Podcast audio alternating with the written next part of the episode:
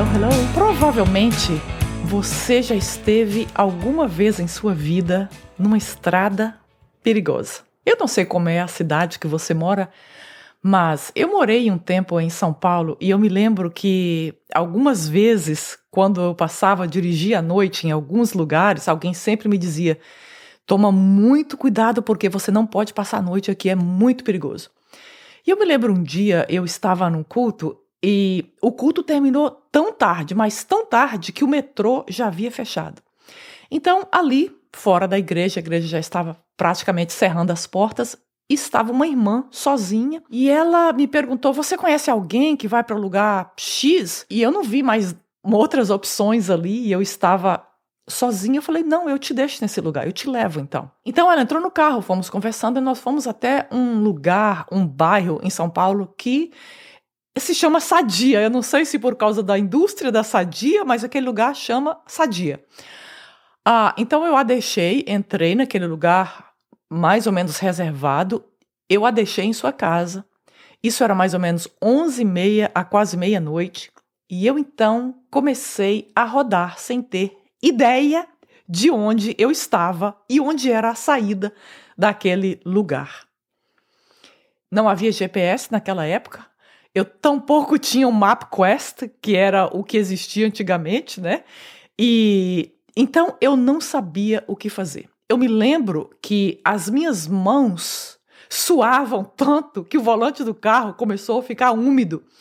De tanto nervoso que eu estava, porque eu sabia que aquele era um lugar perigoso, eu não via um carro de polícia, eu via as casas tudo fechado, eu não via um ser humano.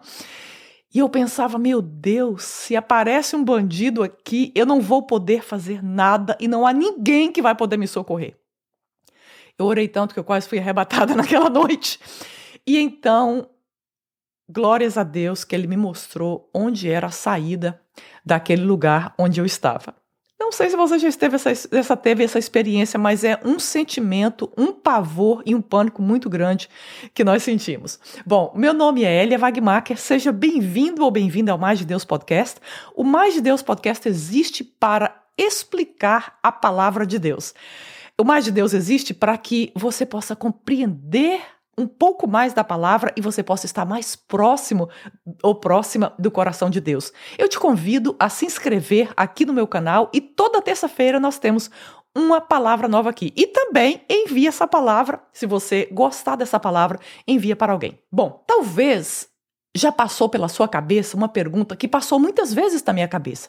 Será que é possível ser cristão genuinamente sem fazer nada pelo próximo? Será que é possível? Será que é possível ser crente de verdade sem fazer nada pelo próximo? Bom, eu te convido a pegar a sua Bíblia. Se você está correndo, dirigindo no, no, podcast, great! Fica aí. Se você está em sua casa e você puder, eu quero pedir, coloca um pause aqui no estudo, pega a sua Bíblia, leia esse texto de Lucas 10. Eu espero você aqui. Quando você terminar de ler, você aperta play outra vez para você entender entender, compreender de forma mais profunda o que nós estamos estudando. Essa parábola do bom samaritano que está aqui em Lucas 10 é uma das parábolas mais conhecidas e mais famosas, vamos colocar assim. Não sei se você já perguntou, mas provavelmente na sua cidade vai ter um colégio que chama Bom Samaritano, ou um hospital que chama Bom Samaritano, ou uma casa de recuperação que se chama Bom Samaritano. Por quê? Por que esse evento, essa parábola é tão famosa?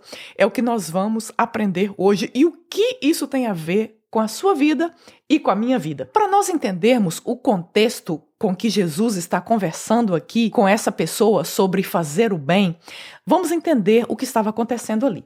A província de Samaria, ela foi tomada e conquistada pelos assírios 722 anos antes de Cristo. Quando a parte do norte de Israel estava naquela bagunça, longe de Deus, desobediente a Deus, então a Assíria invadiu.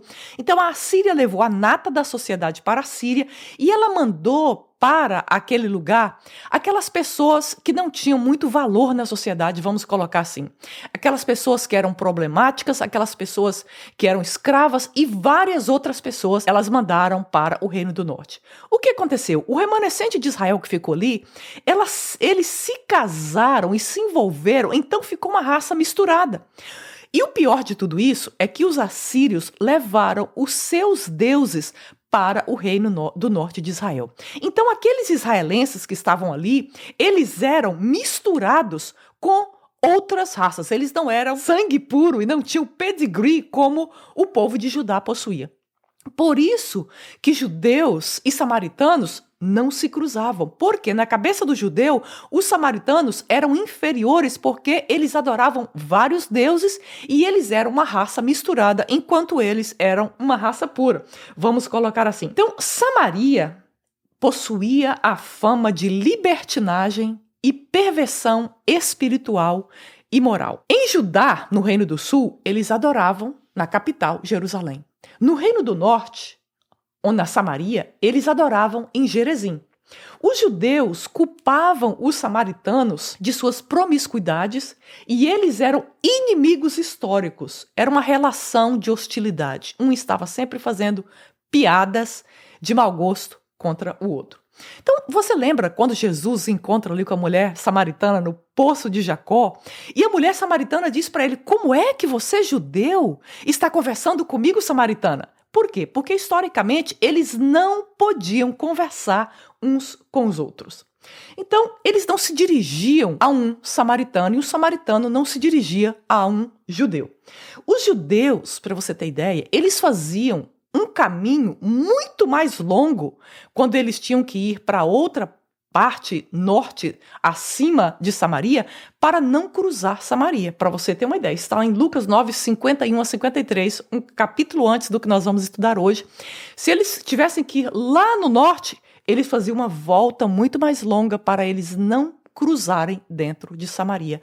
Tamanha era a rixa e a rejeição com a Samaria e o povo samaritano. Onde é que fica Samaria? Samaria, atualmente, e Judéia é o famoso West Bank, que fica junto à faixa de Gaza, em Israel. Então, nós vamos ver aqui que Jesus condena a negligência. Então, eu queria que você abrisse a sua Bíblia aí. No capítulo 10, nós vamos ler então essa parábola do bom samaritano, que está em Lucas 10, começando no verso 25. Eu vou ler alguns versículos. Certa ocasião, um perito da lei levantou-se para pôr Jesus à prova e lhe perguntou: Mestre, o que preciso fazer para herdar a vida eterna? O que está escrito na lei? Respondeu Jesus. Como você a lê? Ele respondeu: Ame o Senhor, o seu Deus, de todo o seu coração, de toda a sua alma, de todas as suas forças e de todo o seu entendimento. E ame o seu próximo como a si mesmo. Aqui não diz se era um fariseu, se era um escriba, só diz que era um, vamos colocar assim, um doutor da lei. Quem sabe?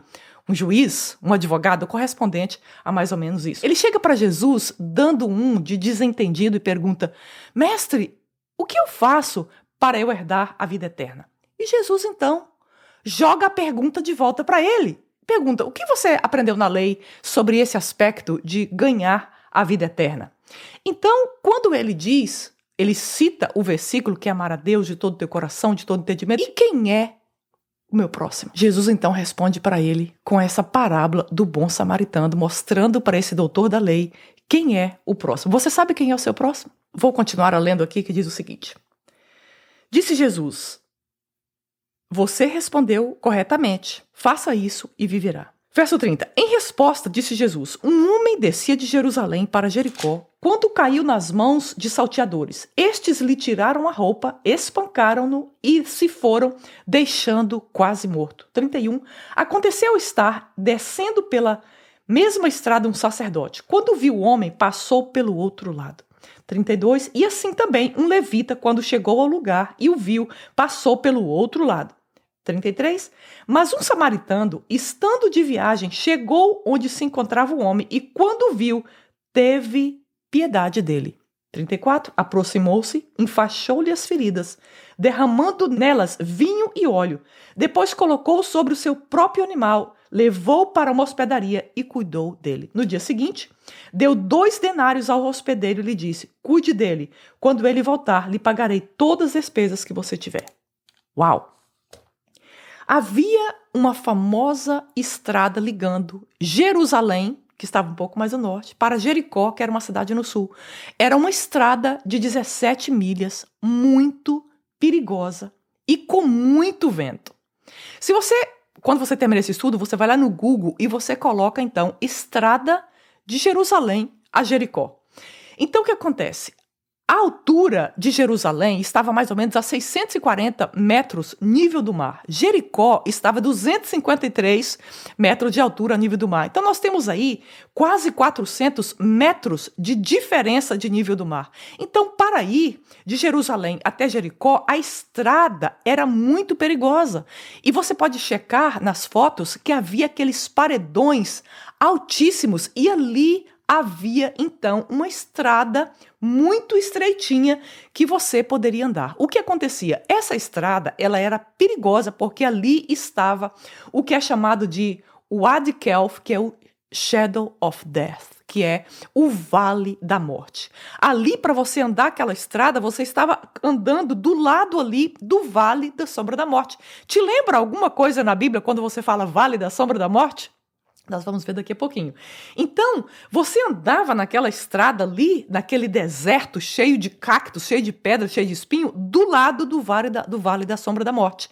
Mas não era só esse o problema. O problema é que essa era uma estrada perigosa como a minha estrada lá em São Paulo. O que acontece? Essa estrada, nessa estrada, aquela, aqueles malfeitores, os assaltantes, eles vinham para roubar as pessoas. Por quê? Porque você não tinha muita opção. A estrada era estreita. Ou você ia para Jericó ou você ia para Jerusalém. Então, esses assaltantes, eles vinham, eles roubavam das pessoas, eles espancavam. E aqui Jesus está citando um exemplo do dia a dia que era bastante normal. Estava ali um homem que foi assaltado, tiraram a roupa dele, o espancaram e o deixaram ali no chão. Então, esse era um cenário, era uma cena muito comum naquele momento que Jesus estava vivendo ali em Israel. 17 milhas de opressão e violência.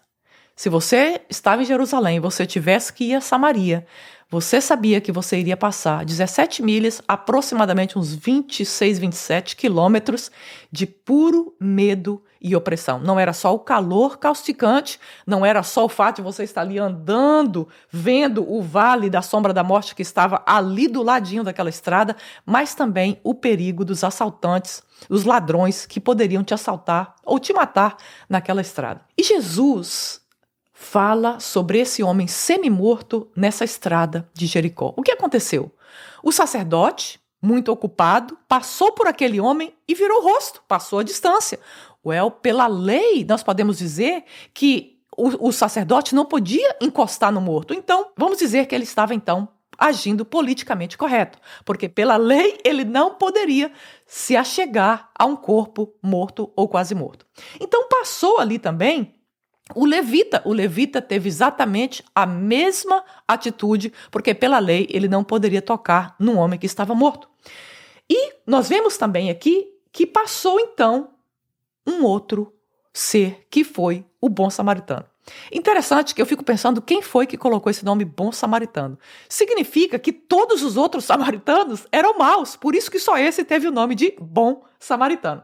Os ladrões eles feriram aquele homem com violência, tiraram a roupa dele, jogaram ele no chão com violência.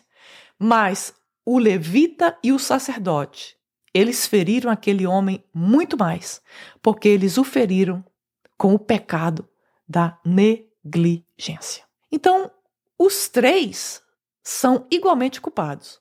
O ladrão que feriu aquele homem, espancou aquele homem e jogou no chão, o sacerdote e o levita, que o feriram com a sua negligência. Os três, diante de Deus, eram igualmente culpados. Então, Jesus, nessa parábola, ele está condenando o não envolvimento. E eu queria que você prestasse muita atenção nisso. Jesus, aqui, nessa conversa com esse doutor da lei, ele está condenando o não envolvimento ou o que nós chamamos de indiferença. Nós vemos, mas nós fazemos de conta que nós estamos vendo. Nós ouvimos, mas nós fazemos de conta que nós não estamos ouvindo. Nós passamos por perto, mas nós viramos a nossa face, porque faz de conta que não é conosco, aquilo não é a nosso respeito. Jesus se recusa a dizer quem era esse morto que estava ali, ou semi-morto que estava ali na estrada. Nas 17 milhas, Jesus está ensinando que não importa quem precisa de ajuda, nós cristãos, prestemos atenção nisso, não importa.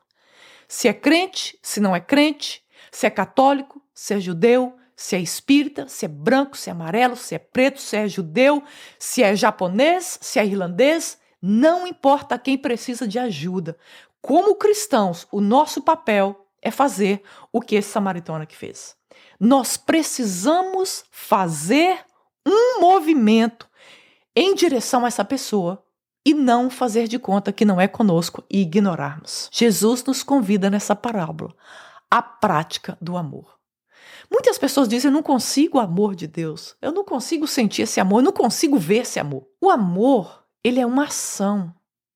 Se nós buscamos o amor de Deus, o amor de Deus, o amor de Deus em nosso coração, e nós não estamos dispostos a praticar esse amor em direção ao próximo, esse amor não existe porque ele é apenas um egoísmo para curar e para encher o nosso coração. O verso 33 e 34, eu vou pular alguns versículos aqui, mas por favor, leia todo esse texto. Mas um samaritano, estando de viagem, chegou onde se encontrava o homem, quando viu, teve piedade dele. Eu queria parar nesse versículo aqui. Você sente piedade por pessoas? Em algum momento da sua vida você sente piedade por alguém que está em sofrimento? Eu estou te perguntando porque constantemente eu procuro me fazer essa pergunta. Eu me importo? Eu faço caso? Ou eu estou fazendo de, fazendo de conta que não é comigo ou que não é a meu respeito? Um samaritano se encheu de compaixão. Eu imagino que aquele homem ouvindo Jesus deve ter perguntado para ele quando, como nós perguntamos em inglês: Are you sure? Você tem certeza que um samaritano se compadeceu. Por quê? Porque o, o samaritano ele tem a fama de ser politicamente incorreto, ele tem a fama de ser mal, ele tem a fama de ser descomprometido com Deus, de indiferente com Deus, mas agora ele sente compaixão por essa pessoa que está ali na estrada. Essas 17 milhas de violência que era aquela estrada, ela continua no nosso mundo, na nossa vida. E muitas pessoas que nós amamos, nesse exato momento, elas estão na estrada de Jericó da vida delas. Tem alguma pessoa que você conhece que está, por exemplo, desempregado? Tem alguma pessoa que você conhece que está, por exemplo, com uma doença que não tem cura? Tem alguma pessoa que você conhece que está na prisão, ou que está com filho passando necessidade, ou que está com filho com problema? Tem alguma pessoa que você conhece que está numa cama que não pode levantar, que não pode andar? Tem alguma pessoa que você conhece que nesse momento gostaria de receber algum tipo de ajuda? Esse é um assunto do coração do cristianismo. Quantas vezes nós mesmos estivemos na estrada de Jericó? Quantas vezes nós mesmos estivemos nessa estrada de violência na nossa vida, onde nós fomos machucados, nós ficamos aí estirados? E Deus mandou um bom samaritano que nos estendeu a mão e nos salvou daquela situação. E hoje nós podemos olhar para trás e ser gratos a Deus por ter enviado aquele anjo na nossa vida, porque estávamos ali semi-mortos ou mortos em nossos pecados. As 17 milhas da estrada de Jericó representa uma plataforma onde tantas pessoas estão tendo a sua dignidade e respeito diariamente assaltados. Você conhece alguém nessa condição? Você conhece alguma criança? Você conhece alguma pessoa que está tendo a sua vida violentada, seja espiritualmente, seja emocionalmente, seja naturalmente? Algumas vezes as pessoas têm as suas mentes e emoções violentadas diariamente e não há quem queira se envolver ou não há quem queira fazer nada por aquela pessoa. Nós temos muito medo de sujar as nossas mãos, porque nós sabemos que se nós envolvermos com aquela pessoa, vai dar muito trabalho. Nós podemos ser taxados de ruins, nós podemos ter problema da nossa vida. Então o que nós fazemos? Nós lavamos as nossas mãos. Jesus está aqui nos ensinando através dessa história, desse evento do bom samaritano, que mesmo se tivermos que pagar um preço, porque esse homem literalmente pagou com o dinheiro dele, nós precisamos nos envolver. Nós precisamos amar as pessoas que estão no nosso mundo, mas que elas estão caminhando essas 17 milhas da estrada de Jericó. Em Houston, eu posso pensar que existe uma estrada de Jericó, um caminho difícil, onde pessoas estão andando esse caminho. Em São Paulo, em Portugal, em Moçambique, em Angola, todo lugar existe um caminho difícil para as pessoas. Claro que nós não estamos falando literalmente, mas eu quero dizer que existe uma via onde pessoas estão caminhando por essa via dolorosa e elas estão em sofrimento. Seja na nossa família, seja na nossa vizinhança, seja num lugar diferente, seja na igreja que nós participamos, a nossa história, a nossa vida, se prestarmos atenção, está cheio de pessoas semi-mortas pedindo ajuda e muitas vezes nós não conseguimos ouvir o grito dessas pessoas porque nós estamos completamente ocupados com as nossas próprias vidas e com a nossa própria história. Ser cristão e fazer o que Jesus mandou nos evoca a ir muito mais além do que nós temos ido. Nos evoca a deixar a nossa pessoa nas mãos de Jesus e prestarmos atenção. Eu estou sempre dizendo e repetindo para mim mesma: Elia, presta atenção. Elia, presta atenção. Porque você pode dizer: olha, na minha família não tem ninguém precisando, na minha cidade não tem ninguém precisando, na minha igreja está tudo bem. Mas quando nós prestamos atenção, nós esquecemos, vamos tirar, por exemplo, um dia e fazer um jejum de nós mesmos. Esquecer nós por um dia, nossos desejos, nossas necessidades, nossa beleza, nossa família, nosso trabalho. Vamos esquecer por nossa vida por um dia e pensar, prestar atenção nas pessoas ao nosso derredor. E nós vamos achar dezenas de pessoas clamando por socorro. Jesus nos convida à generosidade e à compaixão. Ele, nessa palavra, nos convida a amar e cuidar dessas pessoas que estão em risco, sendo violentadas nas estradas de Jericó das suas próprias vidas. Para sermos um bom samaritano, uma boa samaritana, nós precisamos mudar a nossa mente, a nossa maneira de pensar e nós precisamos ir além disso, nós precisamos mudar o nosso coração. Se talvez até aqui você tenha vivido uma vida onde você não se importa com as outras pessoas, eu queria te convidar essa manhã a dizer: Deus, abra os meus olhos para que eu tenha sensibilidade e eu veja as pessoas que estão em necessidade ao meu redor. Senhor, me dê sensibilidade, me dê compaixão, me dê, Senhor amado, o desejo de ajudar e abençoar as outras pessoas. Não. Você não está sendo convidado nessa palavra para você salvar as pessoas, isso é o papel do Senhor Jesus Cristo. Você não está sendo convidado nessa palavra para você viver o problema das outras pessoas, não. Isso Deus deu a cada um de nós. Mas nós somos convidados a, como esse bom samaritano, a estendermos a nossa mão e darmos ajuda. Todos nós podemos ajudar a pessoa no mínimo possível. Nós podemos levar uma refeição para essa pessoa, nós podemos levar essa pessoa ao hospital se ela necessitar. Nós podemos trazer uma comida, fazer uma comida e levar, ir numa padaria, compra um saco de pão e leva para essa pessoa. Compra, faz uma, uma compra para essa pessoa. Nós todos somos convidados a praticar o bem. E eu quero dizer para você: a Bíblia diz que há muito mais alegria em dar do que receber. Se você quer ter uma vida de alegria na presença de Deus, começa a praticar a generosidade, começa a observar as pessoas que estão ao seu redor. Santo Agostinho, ele disse: "Nós não nascemos para nós mesmos, mas nós nascemos para o outro." Você pode pensar isso por um minuto? Você não nasceu para você mesmo. Eu não nasci para mim mesma. A minha história não é sobre mim mesma. A minha história é sobre o outro.